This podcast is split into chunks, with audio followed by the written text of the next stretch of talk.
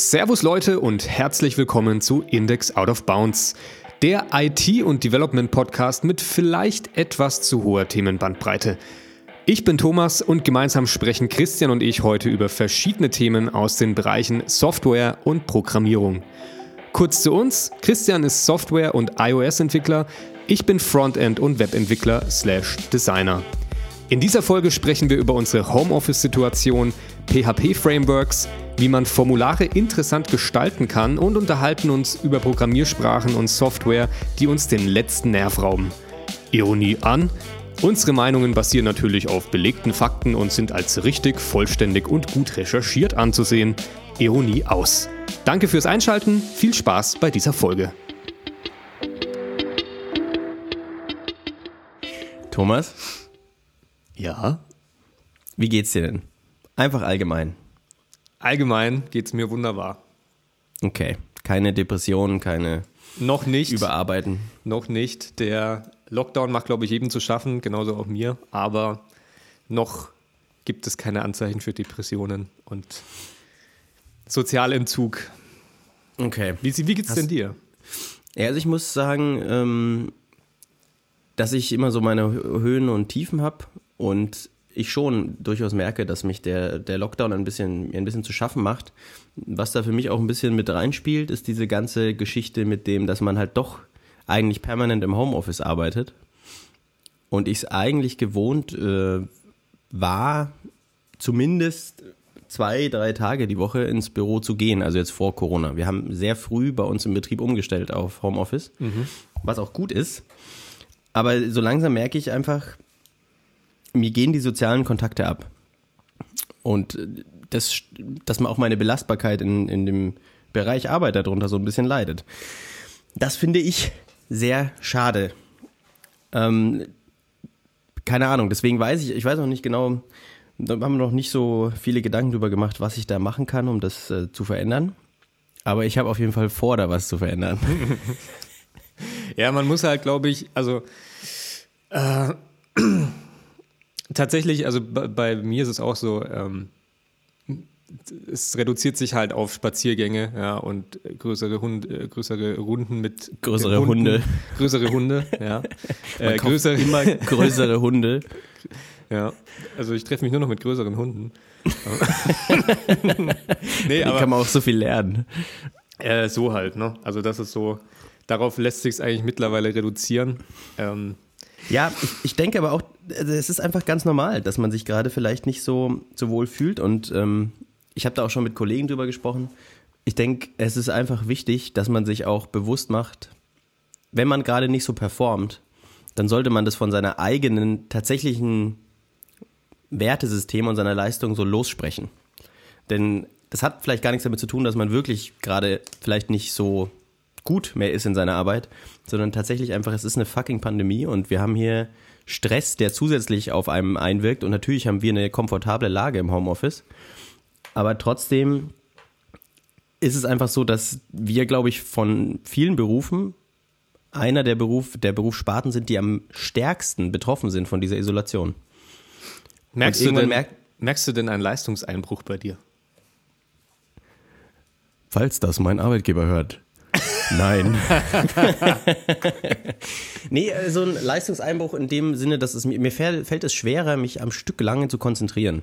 Ja, also okay. meine, meine Tage, meine Aufspaltung des Tages wird, geht immer weiter auseinander. Also ich fange irgendwie, wenn ich es schaffe, dann stehe ich früh auf und arbeite, aber halt dann so zwei, drei Stunden und dann merke ich, okay, jetzt geht's nicht mehr.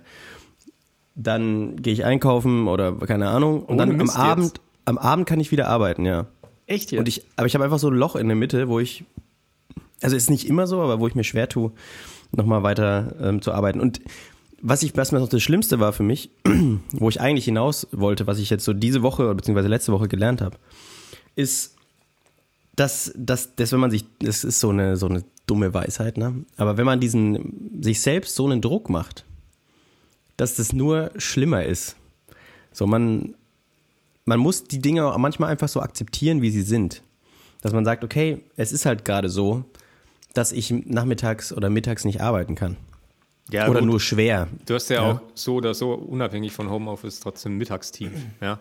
Und ähm, Ich denke, es ist auf jeden Fall von Vorteil, wenn man einen Arbeitgeber hat, der einem auch eine gewisse Flexibilität im Homeoffice gibt. Wie du schon gesagt hast, ähm, bei mir oder bei uns kam es jetzt auch schon oft genug vor, dass, äh, also wir haben drei Hunde und ähm, es, die brauchen halt einfach eine gewisse Zeit am Tag. Und gerade in den Wintermonaten ist es halt einfach äh, scheiße, wenn du irgendwie ab einer gewissen Uhrzeit erst mit denen raus kannst, weil dann ist es stockdunkel. Und dann ähm, sagt man halt Bescheid, ja. Also zumindest bin ich froh, dass es bei mir geht, sagt man Bescheid und zieht halt die Mittagspause entsprechend länger und arbeitet dafür dann halt noch eine Stunde länger als, als eigentlich. Ähm, das ist dann irgendwie schon ganz cool, weil sonst zerfliegt der Tag tatsächlich so ein bisschen. Ähm, aber zu dem, zu dem Thema mit dem Aufstehen muss ich sagen, da habe ich jetzt überhaupt keine Probleme mit. Äh, mit dem Frühaufstehen. Ja, mit dem, mit dem Frühaufstehen an sich und auch irgendwie mit dem, mit dem einfach dranbleiben. Ich denke, das ist halt individuell. Da hat jeder seine, seine eigenen Probleme oder Stärken. Ähm, aber ja, also ich, ich versuche es eigentlich schon immer ganz gut durchzuziehen. Wir haben ja auch, die, einfach diese acht Stunden am Tag, wir haben ja auch lustigerweise, können wir mal kurz erwähnen, wir beide sind ja auch in einem äh, Sporttreff in Anführungszeichen online. Und das klingt irgendwie ein bisschen verrucht. Verrucht. Wir haben, wir ja, haben, wir so haben halt so eine, kleine Online, Online, Online-Session jeden Online Tag. Online-Session, ja. Nee, so eine kleine Online-Fitnessgruppe mit ein paar Leuten, wo eben auch wir beide drin sind. Und die ist ja fast eigentlich jeden Tag um zwölf mit ein paar Ausnahmen. Und ähm, macht mega Bock. Und das ist tatsächlich auch eine Struktur in meinem, in meinem Arbeitstag, weil das für mich dann Ja. auch so ein Break ist. Und daran kann ich mich ganz gut orientieren. Und ich glaube, wenn man, wenn man überhaupt keine Strukturen hat in der Art, an denen man sich ein bisschen orientieren kann, wird es wahrscheinlich schwierig, ja. Ich fange zum Beispiel auch, das ist eine Kleinigkeit, ja, aber ich fange meinen Tag eigentlich jedes Mal damit an, dass ich ähm, erstmal so ein bisschen die Küche aufräume und vielleicht eine Spülmaschine mache. Dann bist du erstens in diesem Modus drin, ich muss, ich arbeite jetzt was, ich mache jetzt etwas. Also dieses, dieses Do-Something-Principle ist das. Und andererseits ist es, wie gesagt, auch so ein kleiner Halt für diese Routine, die man halt einfach unter den Werktagen abläuft im Homeoffice. Also, Du räumst jeden Morgen die Spülmaschine aus. oder ein. Ja, okay. Wollte gerade sagen. Es ist, es gibt natürlich auch Ausnahmen, ja, aber. So, so, wenn die Spülmaschine leer ist, dann stehst du davor. Fuck. Oh mein Gott, mein, Was meine, ich- meine Routine. Scheiße. Was mache ich als nächstes? Arbeitgeber anrufen, ich kann doch nicht arbeiten. Ja, okay. Das äh, geht also. Ich, ich finde auch, dass. Oder ich merke an den Tagen, an denen ich früh aufstehe und dann ich als erstes einfach so ein paar Dinge direkt erledige. Also ich stehe auf, ich gehe einfach direkt, nicht am, im, nicht am Handy, im Bett oder so, sondern aufstehen, ins Bad gehen, Zähne putzen, duschen, Kaffee machen. Dass ich dann, ich, genau, also es ist so verrückt, weil man ist dann so in diesem Tun schon drin und dann hat man irgendwie auch mehr Bock, sich hinzusetzen und loszulegen. Absolut, ja. Und ähm, ja, das ist, das äh, sind auch die Tage, wo es mir besser gelingt, aber insgesamt merke ich schon auch, dass ich daran arbeiten muss. Ähm, jetzt haben wir echt lang darüber geredet, über so eine Einstiegsfrage eigentlich, ne? ja. Aber ähm, Aber zum Warmwerden vielleicht auch einfach ganz gut. ja, ich fand's, fand's auch wichtig. Also, um es abzuschließen, im Großen und Ganzen geht's mir gut. Aber ich merke natürlich einfach die Corona-Situation und das, was ich den Leuten mitgeben möchte, ist, chillt einfach ein bisschen. Macht euch nicht so viel Druck. Das ist ganz normal. Den meisten Leuten geht's so. Nicht nur meine Meinung, habe auch mit anderen Leuten drüber geredet. Denen geht's auch nicht gut. nicht nur mir. ja, eigentlich wäre jetzt so der zweite Punkt, den wir besprechen können, so welche Projekte wir gerade haben und wo, woran wir gerade arbeiten. Gibt's da bei dir was, worüber du da berichten kannst? Was, woran, woran arbeitest du? Was, was sind da so Sachen, die du vielleicht interessant fandest in der letzten Woche, über die du da gestolpert bist? Also kein, kein richtiges Projekt in dem Sinne jetzt, aber ich versuche mich immer so ein bisschen ähm, mit neuen Dingen zu beschäftigen. Tatsächlich hat mir in letzter Zeit die Zeit dafür gefehlt. Aber äh, vor ein paar Tagen hatte ich mal wieder Zeit, mich ein bisschen in neue Themen einzulesen.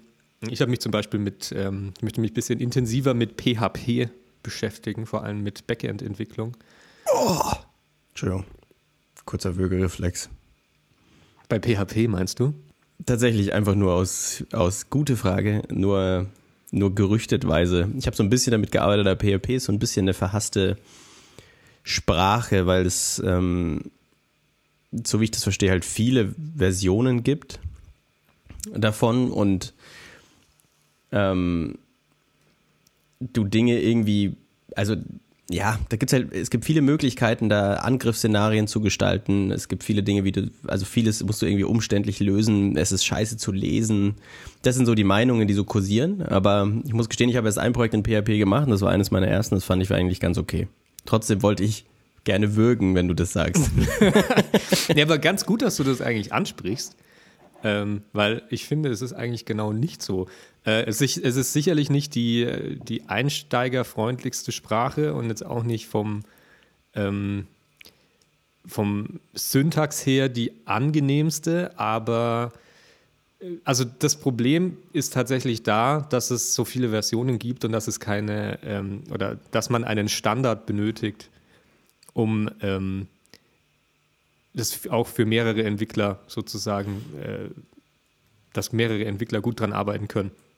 Und deswegen okay, also gibt, es, gibt es so einen Standard, das heißt PSR, ich weiß jetzt nicht ganz genau, was das ausgesprochen heißt, irgendwas mit PHP Standard Restrictions oder so, keine Ahnung. Ähm, mhm. Und das sind festgelegte Standards, die irgendwie auch mit jeder Version ein bisschen überarbeitet werden und an die sich halt, an die du dich einfach halten solltest, wenn du größere PHP-Projekte entwickelst. War das jetzt, ist das dein erstes PHP-Projekt? Du hast doch ein bisschen was auch mit äh, WordPress schon in der Vergangenheit gemacht. Ja, genau. Also PHP an sich ist kein Thema. Ähm, ich habe schon relativ viel mit WordPress gemacht, aber es gibt halt, du kannst WordPress, also du kannst PHP schreiben, wie du möchtest, oder du kannst es so schreiben, wie es eigentlich, wie du es eigentlich schreiben solltest. Und damit möchte ich mich jetzt eben in nächster Zeit mehr beschäftigen. Stichwort Framework an der Stelle auch weil du gemeint hast, es gibt irgendwie viele Angriffsszenarien und sonst was. Du musst ja nicht jedes Mal das Rad neu erfinden. Ähm, ich beschäftige mich jetzt vor allem oder möchte mich in nächster Zeit mehr mit Symfony beschäftigen. Ähm, mhm, was ist Symfony? Das ist ein PHP-Framework, was einfach schon diese ganzen grundlegenden Dinge eben mitliefert ähm, und eigentlich auch in den meisten Dingen ziemlich sicher ist und selbst wenn irgendwo ein Bug entdeckt wird, ähm, relativ schnell ein Fix dafür veröffentlicht wird, den du dir dann einfach in dein Projekt ziehen kannst, ohne dass irgendwas kaputt geht. Du kannst dich auf jeden Fall eher auf deine Idee und die Entwicklung deiner Features konzentrieren, ähm, statt dich eben damit zu beschäftigen, wie ich jetzt eine Authentifizierung besonders sicher löse oder sowas. Ähm, mhm. Das ist halt ganz nett gemacht. Und äh, so die große Krux, die mich auch zu Symphony geführt hat, war, dass ich einfach das Thema Dependency Injection verstehen wollte. Ja, also äh, so viel dazu, was, was ich mir jetzt halt gerade zurzeit anschaue. Und ähm, Thema Dependency Injection ist echt interessant und ähm, scheint ein ziemlich mächtiges Tool zu sein, gerade in diesem Symphony, Symphony Framework. Das ist auch ein interessanter Punkt, warum es sich ja irgendwie immer wieder lohnt, sich so neue Technologien anzugucken. Also ich meine, Dependency Injection ist jetzt was, was tatsächlich schon relativ lange existiert. Aber generell kann man schon sagen, wenn man sich mehr Sachen anguckt und mehr Paradigmen kennenlernt, dass man da halt immer mal wieder über so Konzepte stolpert, die auch in anderen Sprachen relevant sind, weil die halt vielleicht in dieser neuen Sprache halt noch relevanter sind oder halt noch näher am Einstieg liegen, dass man da schneller dazu kommt, auch mal neue Sachen auszuprobieren. Ja, deswegen finde ich stark. Hast du eigentlich davor, hast du aber auch schon PHP gemacht, weil du hast ja viel mit WordPress gearbeitet hast. Ja, also wie gesagt, WordPress habe ich schon viel mitgemacht und ich komme ja grundsätzlich so aus dem aus der Frontend-Entwicklung. Ähm, also ich mache auch ziemlich viel mit Vue zum Beispiel oder mit JavaScript an sich, React und dem ganzen Kram halt und äh, dann über WordPress auch mit PHP, alles was halt Templating und sowas angeht. Also wie gebe ich jetzt irgendwelche Sachen an der richtigen Stelle aus, ja, und meinetwegen auch irgendwie so ein Custom, Custom Navigation Walker für WordPress oder sowas. Aber das sind halt alles so, ähm, das sind alles so Dinge, die kannst du schnell hinrotzen gefühlt. Und da mhm. gibt es auch nicht wirklich Standards. Und du hast immer das Gefühl, ja, ich habe es jetzt halt so gemacht, aber ob es wirklich die richtige Art und Weise ist, wie ich es gemacht habe, bin ich mir nicht sicher. Und deshalb möchte ich mich halt einfach ein bisschen mehr mit, ähm, wie man es richtig macht. Übrigens, gute Adresse dafür ist php äh, done right, glaube ich. Scheiße, jetzt weiß ich gerade die Adresse nicht mehr. ja, okay, aber man findet es wahrscheinlich, wenn man nach PHP dann, dann right sucht. Schau mal. Ja, schau mal nach. PHP The Right Way. The Right Way, okay. Genau. Das Dann Right würde geiler klingen. Das ist eine gut, ziemlich gute Adresse. Und auch zu dem, was du gerade angesprochen hast mit Paradigmen, aus, äh, dass man die Paradigmen bei einer Sprache lernt, die man auf andere übertragen kann. Äh, auch gutes Stichwort. Zum Beispiel Factories, Repositories und der ganze Kram. Da habe ich noch überhaupt keine Ahnung von. Ich kann mir grob vorstellen, was es macht. Aber ich glaube, da jetzt tiefer einzutauchen, wird mir eben auch helfen, sowas dann besser zu verstehen und vielleicht auch auf andere Sprachen anzuwenden. Ja, ich bin gespannt. Werden wir ja dann in äh, zukünftigen Podcast-Folgen. Können wir eigentlich, wir könnten theoretisch auch mal eine Folge über Patterns machen. Dann Sehr einfach gerne. so allgemein. Ich meine, wir sind ja beide da keine Experten, aber Überhaupt so, nicht, so ein bisschen Halbwissen in die Welt reinpusten, finde ich. Wie jeder oder andere Podcast halt auch, oder? Ja, ich meine, wir können ja, jetzt, worüber man tatsächlich sprechen kann, ist halt einfach, wie wird das in der Praxis tatsächlich angewandt? Denn da haben, haben wir auf jeden Fall Erfahrung. Vielleicht nicht, wie es in der Schule gelehrt wird, aber was davon tatsächlich in der Praxis dann Relevanz ja. hat. Ja. Wie, wie sieht es denn bei dir aus? Hast du zurzeit irgendwie ein Projekt, mehrere Projekte? Ähm, was hast du in der letzten Woche so gemacht? Also, ähm, arbeitstechnisch ist es so, dass ich jetzt schon seit längerem an einem Projekt arbeite. Das ist im Endeffekt so ein bisschen so eine Formular-App. Ich meine, was es jetzt konkret ist, werde ich auch besser nicht sagen. Das ist technisch nicht besonders spannend, aber was ich so mein, mein Learning daraus hatte, war, selbst wenn eine App auf den ersten Blick so einfach erscheint, dass es häufig halt doch super viel Arbeit ist, um diese ganzen Facetten und Nuancen da richtig unterzubringen und dass es sich halt irgendwie ordentlich anfühlt und so, und so weiter. Und Formulare sind in unserer heutigen Zeit irgendwie gefühlt mega wichtig. Mhm. Ähm, also es ist jetzt keine reine Formular-App, es ist eigentlich eher so von einer Tabelle zur nächsten immer klicken und dann am Ende mal ein Formularfeld ausfüllen und dann geht es wieder ein paar Schritte zurück und so weiter. Ähm, und als Entwickler schaust du dir das an und denkst dir eigentlich erstmal so, hm, okay, ist jetzt eigentlich nicht so spannend. Und auf der anderen Seite denkst du dir, ist ja saugeil, weil du kannst übel schnell runterrocken. Aber dass halt da doch super viel dazugehört, um, also wenn du Validierungen hast oder halt, wenn irgendein Nutzer Sachen eingeben kann, dann ist es irgendwie immer super, super heavy, was du, dass du damit rechnen musst, das, was der da alles eingibt. Und dann hast du Lokalisierungsthemen, die Sachen, also du hast viele Texte, viele Views, da fließt doch eine ganze Menge Arbeit rein. Und was ich eigentlich als den wichtigsten Punkt finde, ist, bei so Formularen ist Usability halt einfach mega wichtig. Denn niemand hat Bock auf ein Formular, was scheiße ist. So, die, die, Le die Leute wollen damit so wenig Klicks wie möglich durchkommen. Und wichtig ist aber auch, dass sie es verstehen.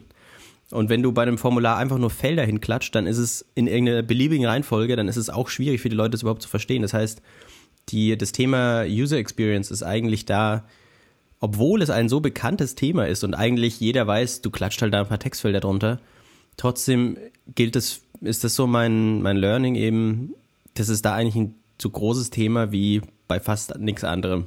Dass man, eben weil du weißt, der Nutzer muss es bedienen, weil er diese App bedienen muss, ist für einen, für einen Businesskunden. Ähm, aber er will es eigentlich nicht. Das heißt, du musst es halt irgendwie so bauen, dass die Nutzer da Bock drauf haben, das zu machen. Ich meine, eigentlich wäre es cool, so ein, ich hätte so ein Achievement-System reinmachen können mit so Punkten und Coins. ja, stimmt. Gamification macht immer. Und Bock. immer wenn, oh, das wäre eigentlich echt nice. Vielleicht mache ich noch so ein, ähm, vielleicht mache ich noch so ein Easter Egg rein. Ein Score oder so. Nee, aber äh, ja, also Formulare finde ich, habe ich auch gemerkt, sind zumindest in letzter Zeit auch immer wichtiger geworden, ähm, weil halt auch zumindest im Web-Development ziemlich viel Lead-Generierung und sowas damit verknüpft ist. Also du möchtest ja irgendwie Newsletter-Subscriber haben oder Leute, die dich kontaktieren ähm, oder irgendwelche Anfrageformulare oder sonst was, die Leute ausfüllen können. Und das ist genau dasselbe Thema. Ja? Teilweise brauchst du extrem viele Felder, damit du ähm, eine Anfrage direkt irgendwie an den richtigen Ansprechpartner in der Firma weiterleiten kannst oder so. Aber ja, das willst du aber eigentlich nicht, ne? Niemand, niemand will so viele Felder ausfüllen. Und da gibt es aber echt interessante Lösungen. Also die einfachste ist ja, glaube ich, immer, jedes Feld einfach einzeln anzuzeigen und das Formular interaktiv zu gestalten, dass du dich sozusagen von Punkt zu Punkt klickst. Hast irgendwo oben oder links oder so ähm, eine Progress Bar, wo du siehst, wie viel du noch auszufüllen hast. Aber du wirst jedes Mal eben nur mit einem Feld konfrontiert und kannst dich darauf konzentrieren und siehst nicht sofort, ah, oh, scheiße, ich muss da 20 Felder ausfüllen oder so. Ja, aber wobei als Nutzer bist du da auch genervt, weil du dir halt denkst, ich fülle das Ding aus und dann muss ich erstmal auf Weiter drücken und dann kommt das nächste Feld. Und dann kommt das nächste Feld und ich muss jedes Mal handeln dazwischen, anstatt dass ich einfach ausfüll, runterscroll, ausfüll oder halt im, das ist halt. Ich glaube, da gibt es verschiedene User-Typen und du musst es, denke ich, immer auf deine Zielgruppe anpassen. Also ja. wenn du jetzt zum Beispiel eine technikaffine Zielgruppe hast, ja, die viel vom Rechner hocken und sowas vielleicht öfter machen, ist es vielleicht sogar besser am Ende ein einfaches Formular zu machen, wo sie sich mit der Tab-Taste durchklicken können. Und wenn du aber weißt, du hast Leute, die vielleicht nicht so technikaffin sind ähm, und eher die Maus bedienen oder sowas und sowas vielleicht schnell overwhelming wird, dann ist, es, ist die andere Variante vielleicht besser. Und was ja auch eine Möglichkeit ist, sind zum Beispiel Chatbots. Das machen ja viele Firmen mittlerweile. Dass du dein Zeug einfach reintippst und der Bot erkennt sowieso schon die Hälfte und dann musst du vielleicht sowieso nur die Hälfte der Fragen beantworten, weil du es irgendwie schon in Nebensätzen gemacht hast oder so. Ja, also ich glaube, so ein Chatbot ist tatsächlich natürlicher, mhm. weil das würde man eigentlich mehr erwarten als Nutzer, dass man so gefragt wird was, und dann, dann hat man auch nicht so dieses Gefühl, man arbeitet jetzt gerade Schritt für Schritt was ab, sondern man würde jemandem sagen, hey, was ist mein Anliegen? Ich möchte gerne eine Steuererklärung machen. Und dann sagt er, ja, wie ist denn Ihre Steueridentifikationsnummer? Achso, ja, die ist so und so wollen Sie denn viel Geld zurückhaben oder wenig? denn hier hört mein Wissen über Steuererklärungen auf. wollen Sie, dass ich einen guten Job oder einen schlechten Job mache? Hm, schlecht. Alles klar. Super. Ihre Steuererklärung wird gemacht. Tschüss. Download. Und dann kommt einfach so als Meldung, Sie haben nichts zurückbekommen. Aber das ging ja, ging ja mega schnell. Super. Wow. Und ich musste nur meine Steueridentifikationsnummer angeben. Ja, also ich, ich meine, ich, vielleicht muss ich es nochmal klarstellen, ich spreche auch nicht von Formularen, die irgendwie auf einer Webseite für ein Newsletter sind, sondern der Punkt ist ja, dass immer mehr Unternehmen ihre Prozesse digitalisieren wollen. Mhm. Und die haben dann ja häufig für diese Prozesse schon ein tatsächliches Formular auf dem Papier, wo Leute, oh, jetzt bin ich einmal im Mikro gestoßen, äh, wo Leute sich das Papier hin, hinlegen und halt das ausfüllen müssen, dann müssen sie das irgendwo hinschicken. Und das wollen die dann immer ins Web bringen. Mhm. Oder halt irgendwie in eine App. Und der, der Workflow, den die meisten Leute dann gehen, ist, ja, ich will dieses Drecksformular einfach als App haben. Das ist aber ja scheiße, denn eigentlich kannst du in der digitalen Welt ja viel mehr machen. Und deswegen, das meine ich so mit Usability, ähm, dass das halt irgendwie da so ein wichtiges Thema ist, gerade bei halt so mehrprozessigen Geschichten. Und wenn du eine Option auswählst, dann gibt's, dann klappen plötzlich nochmal zehn andere aus und so eine Scheiße. Mhm. Also das ist echt ein krasses Ding. Und ich fand es, obwohl ich eben am Anfang mir so dachte, hm, eigentlich ein ziemliches Basic-Thema. Ich habe jetzt auch schon ein paar Formular-Apps tatsächlich gemacht, aber es ist jedes Mal wieder, dass ich überrascht bin, wie komplex das tatsächlich ist. Auch nicht nur von der UX und auch nicht nur von, von den, vom Code her, den man braucht, von der Menge, sondern auch technisch ist es spannend, weil man dann ja, also keine Ahnung, wenn man das schön lösen will, dann muss man sich überlegen, wie man seine Daten so baut, dass man da so ein, ein schönes Binding hat, ich meine, wenn du React schon mal gemacht hast, dann ist dir das ja so reaktive Entwicklung ist dafür eigentlich ideal, weil du da sagst, dieses Feld soll in diese Variable reinschreiben. Wenn du aber halt klassische iOS-Entwicklung machst, ja, mit UIKit, dann hast du das ja nicht. Dann musst du dir halt überlegen, wie du, wie kriegst du dieses Binding überhaupt hin, wenn da jemand was eingibt, dass das irgendwo hingeschrieben wird und so weiter und so fort. Deswegen war das technisch durchaus auch ein spannendes Thema. Hast du, ähm, als, hast du schon mal ähm, was mit Swift UI gemacht? Ich glaube, das ist ja, hat ja diese Bindings mittlerweile mit drin, oder? Täusche ja, ja genau. Also es ist eigentlich, das ist die komplette Grundlage von Swift UI ist, dass es deklarativ ist und dass es eben auch auf diesem reaktiven Ansatz basiert. Ja, okay. Und da habe ich jetzt auch schon selber so ein bisschen damit äh, mich beschäftigt, habe auch so eine eigene kleine Mac-App damit geschrieben, die wirklich furchtbar räudig entwickelt wird oder wurde. Aber sie erfüllt ihren Zweck und ich habe das einfach nur schnell runterrotzen wollen und ähm, ja, das, deswegen ähm, da wäre, das wäre wahrscheinlich eine gute Wahl gewesen für eine, für so eine App, aber es ist halt meiner Meinung nach noch nicht production ready. Aber ja, gut. Wie oft mit solchen Neuerungen? Ja, ja, genau. Bevor wir hier noch, ähm, wir haben bestimmt auch noch für die nächsten Wochen da eine Menge Themen, wo wir drüber sprechen können. Ähm, ich hätte noch ein, ein paar Fragen an dich, Thomas. Bist du ready? Oh oh. oh. Da also, bin ich gar nicht auf. drauf vorbereitet. Meine Hände werden ganz schwitzig ich bin gar nicht darauf vorbereitet und du faltest so dein, dein Essay aus. oh, da bin ich aber jetzt überrascht. Ähm, ich lass mal meinen Ordner hier hochholen. Also, ich habe hier eine, eine, eine Frage an dich. Und zwar, was ist denn die Sprache oder das Framework, was du aktuell am meisten hasst? Das ist eine coole Frage. Ähm, puh. Muss ich mich damit gut auskennen oder reicht es, wenn ich es mir mal angeschaut habe und aufgehört und aufgegeben habe? Wenn du es dazu sagst, dann reicht es auch. Okay, also Sonst haben wir gleich ich, so übelst den, den, den Shitstorm. Im, Im Sinne von, ich habe es mir angeschaut und es war so scheiße, dass ich aufgehört habe, Typo 3. Okay. Ähm, wobei es kein 3? richtiges Framework ist, sondern es ist ein Content Management System. Mhm. Und das ist so der Standard irgendwie für mittelständische Webagenturen. Ähm, mhm. Und ich möchte hier jetzt niemanden angreifen, aber es, Fuck ich, you. Ich, ich habe ich hab auch schon von, von anderen Entwicklern gehört, die viel mit Typo 3 gearbeitet haben, dass sich das anscheinend zurzeit in keine gute Richtung entwickelt. Ähm, und ich, also, ich habe mir wirklich schon viele Sachen angeguckt und ich habe eigentlich auch lange und viel Geduld bei sowas, aber da habe ich einfach aufgehört, weil es mir einfach zu blöd war. Ähm, und deswegen kann ich da gar nicht so viel drüber sagen. Es hat einfach überhaupt keinen Spaß gemacht, da irgendwie einzusteigen und die Dokumentation ist auch total äh, nicht sehr einsteigerfreundlich etc. Und so irgendeins, das ich tatsächlich viel verwende, wo ich sage, das hasse ich am meisten. Puh, schwierig. Hm, ich gebe die Frage mal weiter an dich. Ja, damit habe ich gerechnet. Aber ich, aber ich habe mich trotzdem nicht vorbereitet. ich habe echt, als ich die Frage so aufgeschrieben habe, habe ich mir auch so überlegt, was könnte das sein? Und ich habe ja echt schon so ein paar Sprachen ausprobiert.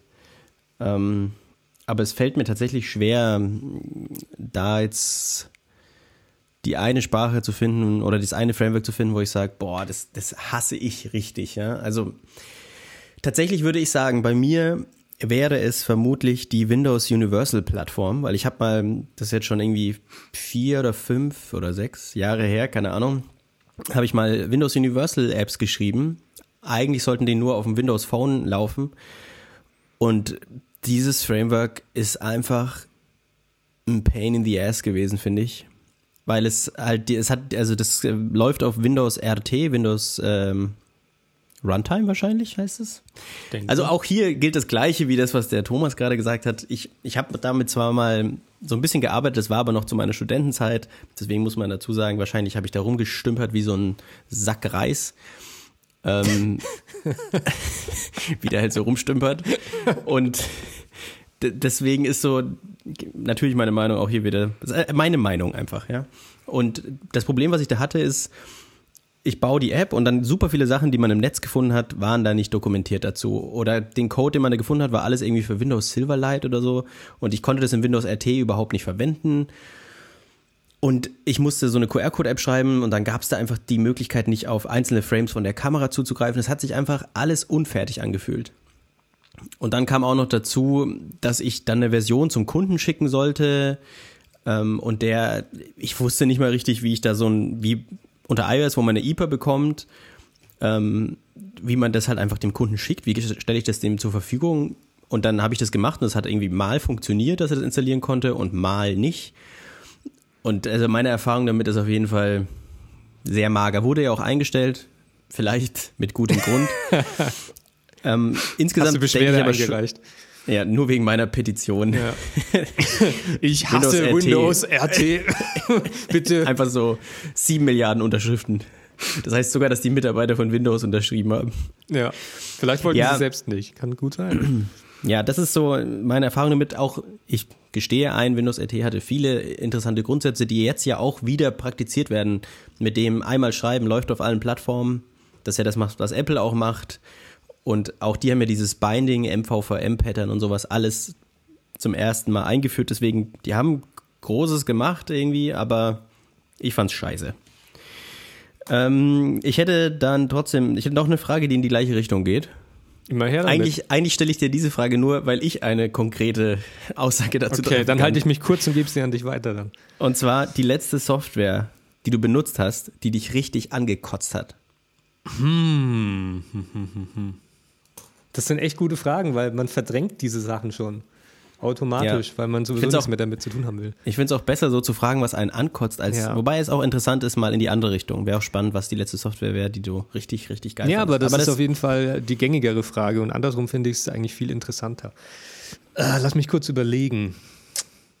Ich glaube tatsächlich, ähm, es ist Photoshop oder viele Foto. Adobe, viele Adobe-Programme mittlerweile, äh, mhm. weil also egal ob du, ich, ich arbeite auf einem Mac und ich habe eigentlich immer die neuesten Versionen installiert von den Adobe-Produkten, aber man merkt einfach, ich weiß nicht, ob es an dem Wechsel zu den M1-Chips liegt, ähm, war aber auch schon davor so.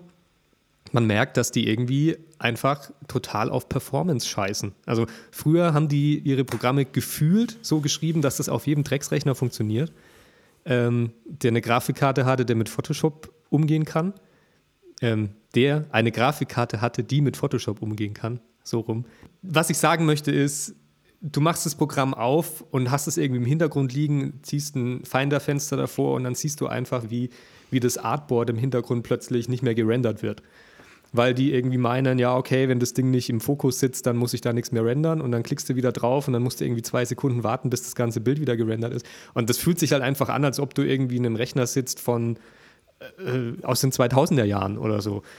Und ich weiß nicht, ob nur ich äh, das, äh, diese Probleme habe, aber ich habe mich schon so in, im Freundeskreis umgehört und die sind eigentlich auch nicht so zufrieden damit. Es kann sein, wie gesagt, dass die einfach auf die, auf die Intel Macs mittlerweile total kacken, weil sie sagen, wir optimieren jetzt für M1 und irgendwann sind die Intel Macs sowieso weg. Ähm, hm, das glaube ich nicht. Aber das ist echt auf jeden Fall eine Software, die mich am, am meisten äh, angekotzt hat in letzter Zeit, weil sie einfach nicht mehr den Standard hält, den sie mal gehalten hat. Und hast du ähm, Affinity Photo mal ausprobiert oder nee, Affinity Aff allgemein? Affinity Photo nicht, aber ich habe den Affinity Publisher ausprobiert. Das ist sozusagen das Pendant zu InDesign, also Edi mhm. Editorial Design, alles was mit Print und so zu tun hat. Und das ist sowas von geil. Also es ist erstens extrem abgespeckt. Das User Interface ist ähnlich bis besser. Und ähm, das Programm kostet 50 Euro einmalig und dann hast du das dein Leben lang. Ich glaube, es sind sogar Updates irgendwie mit integriert in diesen Preis. Und ähm, also es ist mega geil. Ich, hab, ich vermisse überhaupt nichts im, im äh, Vergleich zu InDesign. Außer vielleicht das Exportieren eines äh, gepackagten Projekts. Das ist das einzige Manko. Aber wenn man einigermaßen ordentlich arbeitet und seine Daten ablegt, dann sollte das auch kein Problem sein. Aber ich gebe die Frage jetzt mal weiter an dich. Was, welche Software hat dich denn in letzter Zeit besonders angekotzt? Ja, ähm, was ist mein Programm? Gut, dass du fragst. Hm. Ne, wir haben ja gestern oder wir wollten ja heute diesen Podcast aufnehmen und deswegen habe ich mich gestern hingesetzt und wollte einfach mal auf meinem Big Sur Rechner, macOS Big Sur, ähm, oh, oh. wollte ich einfach mal mein, mein Aufnahmesetup updaten. Ja? Ich habe hier so ein schönes Steinberg-Interface, was auch hervorragende Qualität liefert, wie ich finde. Und da war auch das Cubase mit dabei. Und da ist auch ein Installer dabei und die verwenden auch ein Tool, das nennt sich eLicenser, um eben diese Lizenz von Cubase zu verwalten. Und da habe ich jetzt, ich habe gestern ungelogen drei Stunden gebraucht, bis dieses Setup wieder funktioniert hat, weil die Firma Steinberg offensichtlich einen Scheiß drauf gibt, dass sie Mac-Nutzer hat. Also irgendwie ist alles auf gefühlt ist es auf, auf Windows ausgelegt. Das Geilste ist, du öffnest Cubase und Cubase fragt dich, ob es Zugriff auf deine Kontakte haben darf. Ja, ja, sehr wichtig so. bei Musikproduktion. Es kann ja sein, ja, dass stimmt, du plötzlich so irgendwie jemanden zur, als, zur Gesangsaufnahme mit reinschalten willst. Ja, oder dass die Leute halt wissen, so, Christian bearbeitet gerade einen Song. Das ist auch wichtig, ja. Dann kriegen die so eine SMS. Also man merkt irgendwie, die haben kein, kein Bashing an, an Steinberg im Sinne von, ja, ich meine, die machen wenigstens eine macOS-App, ja, verstehe ich. Aber es fühlt sich echt grottig an. Ich habe es auch gestern runtergehauen, weil das war wirklich, das hat mir so viel Zeit meines Lebens geraubt. Die Tatsache, dass es einfach dieses Steinberg-Interface nicht erkannt hat dass ich dreimal den Treiber neu installiert habe und dann habe ich ihn runtergeschmissen und jetzt funktioniert's. Ohne Steinberg-Treiber geht's.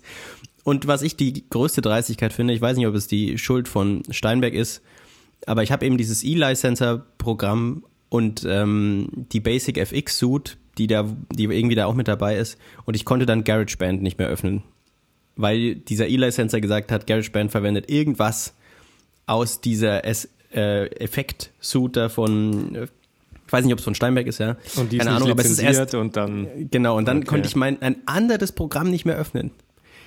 Was überhaupt nichts damit zu tun hat, ja. Und keine Ahnung, das hat mich, das hat mich extrem angekotzt gestern. Ich bin echt ausgerastet. Hast alles zer zertreten in deinem Zimmer. Ja, also ich kann Inklusive deines Steinberg-Interfaces. Ja, und das funktioniert jetzt nicht mehr. was ist das für eine Scheiße? Nee, äh, großes Lob an die Hardware. Was die Software angeht, habe ich da immer das Gefühl, die ignorieren Macs und ich habe so abgekotzt gestern. Was aber eigentlich Boah. interessant ist, also ich weiß nicht, wie die Zielgruppe von Steinberg aussieht, aber jeder, der, sage ich mal, so richtig ernsthaft Musikproduktion macht, ähm, greift ja meistens zum Mac. Natürlich mit Ausnahmen, ja, das heißt nicht, dass man das nur auf dem Mac machen kann, überhaupt nicht.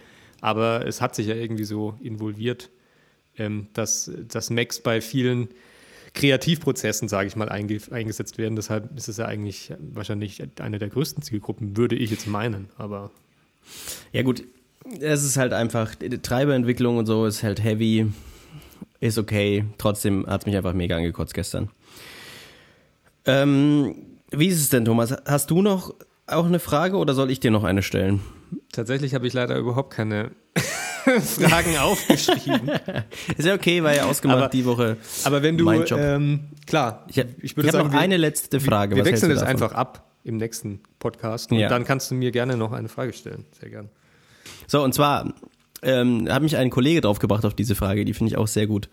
Und zwar, was war der, dein, und vielleicht noch kurz, bevor ich die Frage stelle, möchte ich noch mal kurz sagen, ich, ich finde es wichtig, dass man sich mal häufiger in Erinnerung ruft, wann Software scheiße ist. Denn ich glaube auch, dass man das häufig vergisst, wenn Software kacke ist. Oder genauso, wenn es gut ist. Ja? Dass man sich einfach mal bewusster macht, wann ein Softwareentwickler gerade wirklich gute Arbeit geleistet hat und wann schlechte Arbeit, indem man sich die Dinge mal nicht nur anschaut, ich benutze es täglich und damit ist es zufrieden, sondern eben auch mal so überlegt, ist das wirklich gute Software oder nicht. Ähm, ja, wollte ich nur mal gesagt haben. So, äh, die letzte Frage. Design. Die Stichwort Design, äh, User Design und so, ne? Design. Und zwar habe ich hier den, die Frage heißt, was ist der peinlichste oder schlimmste, ähm, schlimmste Bug, den du jemals irgendwie in die Produktion gebracht hast? Oder peinlich kann ja auch einfach heißen, also es muss jetzt nicht schlimm sein, ne, aber halt irgendwie, wo du dir denkst, fuck, Gott. Das sind schon ziemlich krasse Fragen. Da muss man erstmal ein bisschen nachdenken. Freilich. Freilich. Das ist auch was, was man, das verdrängt man auch schnell. Aber Ja, ich finde es wichtig, wichtig, Ja. dass man sich da auch das bewusst macht, gerade auch so für jüngere Softwareentwickler, dass die so wissen, es passiert jedem. Jeder macht mal was richtig Doofes. Ich meine, bei, falls, ich weiß nicht, ob du dich da erinnerst, aber GitLab hat ja zum Beispiel mal seine Production Database irgendwie zur Hälfte gelöscht, weil einer dachte, also es war irgendwie so, auch so ein neuer Mitarbeiter, weil der das Tutorial gemacht hat, glaube ich. Ähm, und in dem Tutorial sind halt so Beispiele und das, er war halt irgendwie auf die Production Database drauf. Wie kann einfach mal passieren? Wie kann, wie kann sowas passieren? Ja, Dass da irgendwie keine sichere Keine. Instanz dazwischen ist. Auch krass. keine Ahnung. Ich, das ist jetzt auch wieder gefährliches Halbwissen, aber nur mal jedem passieren da einfach Fehler. Ja, also ähm, was mir jetzt so im Stegreif einfällt, ich habe bestimmt sehr viel schlimmere Sachen schon entwickelt. Ähm, vor allem, glaube ich, jeder von uns startet mit total dreckigen Sachen, die einfach an vielen Stellen auch viele äh, Fallszenarien überhaupt nicht abdecken. Ja, was passiert zum Beispiel, wenn eine, wenn eine Datenbankverbindung nicht hergestellt werden kann oder so? Passiert einfach nichts, der User bekommt nichts davon mit und das, die App funktioniert plötzlich nicht mehr oder sowas. Aber davon abgesehen, ähm, im, im Frontend fällt mir jetzt halt spontan ein, äh, dass ich äh, schon geschafft habe, dass Futterbereiche von Webseiten halt irgendwie plötzlich ganz oben angezeigt werden und über allem drüber liegen.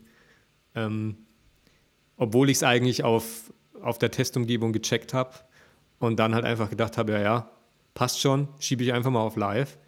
Und irgendwas, irgendeine Datei hat es da zerbröselt, keine Ahnung warum. Irgendwas ist bei, bei äh, dem AirSync und beim Deployment nicht, nicht richtig gelaufen und dann äh, hing das Ding plötzlich oben im Header und äh, ja, dann musste man da halt nochmal ran. Aber so jetzt fällt mir leider, da müsste ich nochmal nachdenken. Okay, du machst eigentlich halt keine Fehler, ne? Eben. An sich Fehler. Ja. An sich, ich mache immer nur einen Commit. Ja. Initial Commit an. Jede Änderung, neues Projekt. Initial Commit. Immer neu. Nee, nee Fehler, äh, Fehler finde ich sind absolut wichtig und jeder sollte sie machen, weil jemand, der keine Fehler macht, der macht auch keinen Progress. Ähm, weil man dadurch auch immer was lernt. Und du hast bestimmt eine Antwort parat darauf. Vielleicht. Ja, also Christian, bei mir, bei mir spielen, ähm, also einmal finde ich ein genereller Fehler, den ich hin und wieder mal mache, ist erstmal es auf die anderen zu schieben. also die, die App funktioniert nicht und dann sagst du erstmal, hey, das kann nicht an der App liegen. Das muss im Backend sein. Und dann suchen die Backend-Jungs so einen halben Tag und häufig finden sie auch irgendeinen Bug, der aber nichts damit zu tun hat. Und dann kommt es doch wieder zurück zu mir und dann muss ich, oder ich habe zwischendrin mal geguckt und schreibe dann doch immer so in unseren Slack-Channel rein, okay Leute, sorry, ist doch mein Problem. und das ist schon, das ist was, da muss ich noch ein bisschen dran arbeiten. Ähm, weil es halt manchmal, gerade wenn du Apps hast, die viel Netzwerkkommunikation äh, machen und der Fehler so offensichtlich aussieht, als wäre, würde der Server irgendwas liefern, womit man nicht rechnet, dass das halt irgendwie, naja, also, aber trotzdem, das, das ist auf jeden Fall was, was peinlich ist und unangenehm. Aber das andere ist, wir verwenden ein Logging-System, wo man ähm, quasi halt, wenn irgendwas schiefläuft auf dem Gerät, dann wird es halt zentral in den Server geloggt, damit wir halt sehen können, was da schiefläuft. Und da gibt es eigentlich zwei ganz lustige Geschichten zu. Und zwar einmal ist es so, dass ähm, wir hatten da halt Probleme ähm, mit dem Upload von Bildern, glaube ich, oder so war das. Und da war noch kein Login drin und das sollte ich einbauen. Und das habe ich eingebaut und es hat einfach nicht funktioniert. Es hat wochenlang nicht funktioniert. Ich habe immer wieder reingeguckt, was ist denn da los bei uns? Immer wieder meinem Projektmanager gesagt, ich weiß nicht, was es ist. Offensichtlich benutzt keiner die App, weil nichts gekommen ist. Und dann kam am Ende raus, dass ich, ähm, also ich habe da so eine Flag eingebaut, die halt sagt, if debug, dann mach's nicht. Ja, also if not, eigentlich die Flag ist if not debug, dann aktiviere dieses Logging, weil wir brauchen es ja nicht, wenn ich bei mir auf dem Gerät teste. Aber ich habe halt dieses not vergessen. Das heißt, ich habe immer nur geloggt, wenn ich entwickelt habe und nie, wenn äh, der Fehler draußen in der Öffentlichkeit passiert ist. Das heißt, das hat halt irgendwie uns um ein paar Wochen an Logging-Daten zurückgeworfen. Und der andere Fehler, der mir dabei passiert ist, der eigentlich ganz lustig ist, ist, ich habe dann diesen Fehler, der tatsächlich dann geflogen ist beim Hochladen der Bilder. Da gibt's in iOS, ähm, der ist lokalisiert, der Fehler, damit man ihm den Nutzer theoretisch direkt anzeigen könnte. Ja, also du könntest, wenn der Fehler fliegt, könntest du theoretisch sagen, zeig mir den in so einem Alert an. Und ich habe auch diese Localized Description an unser Logging-System geschickt. Und das ist eine App, die in ganz, ganz vielen Sprachen vorherrscht. Das heißt, wir kriegen jetzt immer so Meldungen in Russisch und in Spanisch und kein Mensch versteht, was da drin steht. Wir müssen jetzt immer so in den Google Translator reinhauen, damit wir verstehen, was der Fehler ist. Geil. Und ähm, ja, also ich meine, das ist ein Problem, das lässt sich ja leicht beheben, aber es ist halt irgendwie super lustig, weil in dem Moment habe ich da nicht drüber nachgedacht und jetzt haben wir, kriegen wir halt regelmäßig irgendwie so einen russischen Satz da drin. Und letztens hat auch so ein Kollege geschrieben, wer war denn der das Genie, was das gemacht hat? Und ich habe dann so gesagt, ja, das war ich. Aber was kann ich dafür, dass ihr nicht so viele Sprachen sprecht wie ich? habe ich nicht. Immer Ja, die anderen. Das wäre wieder das andere Ja. Thema, ne? Immer der Fehler der anderen. Und dann alle so, ja, okay, tut mir leid. Okay, und plötzlich lernen wirklich alle Russisch, Spanisch und so weiter. Und dann schreiben alle so in allen beliebigen Sprachen. In einem Monat, einen Monat später sprechen alle mit dir plötzlich nur Russisch. Und ich kann es halt als einziger nicht. Scheiße. Ja, ähm, das wäre es jetzt so. Ich, mit den Fragen, ich hätte gesagt, wenn du nichts mehr dazu hast, wäre das ein guter Moment, um diesen Podcast zu beenden. Oh yeah. Sehe ich genau Wunderbar, so. ja. War jetzt, wie gesagt, äh, viele verschiedene Themen, aber ähm, ja. Ja, schön, dass ihr, wenn ihr bis hierhin zugehört habt, dann freut uns das sehr und wir hoffen, dass es noch eine zweite Folge gibt. Tschüss.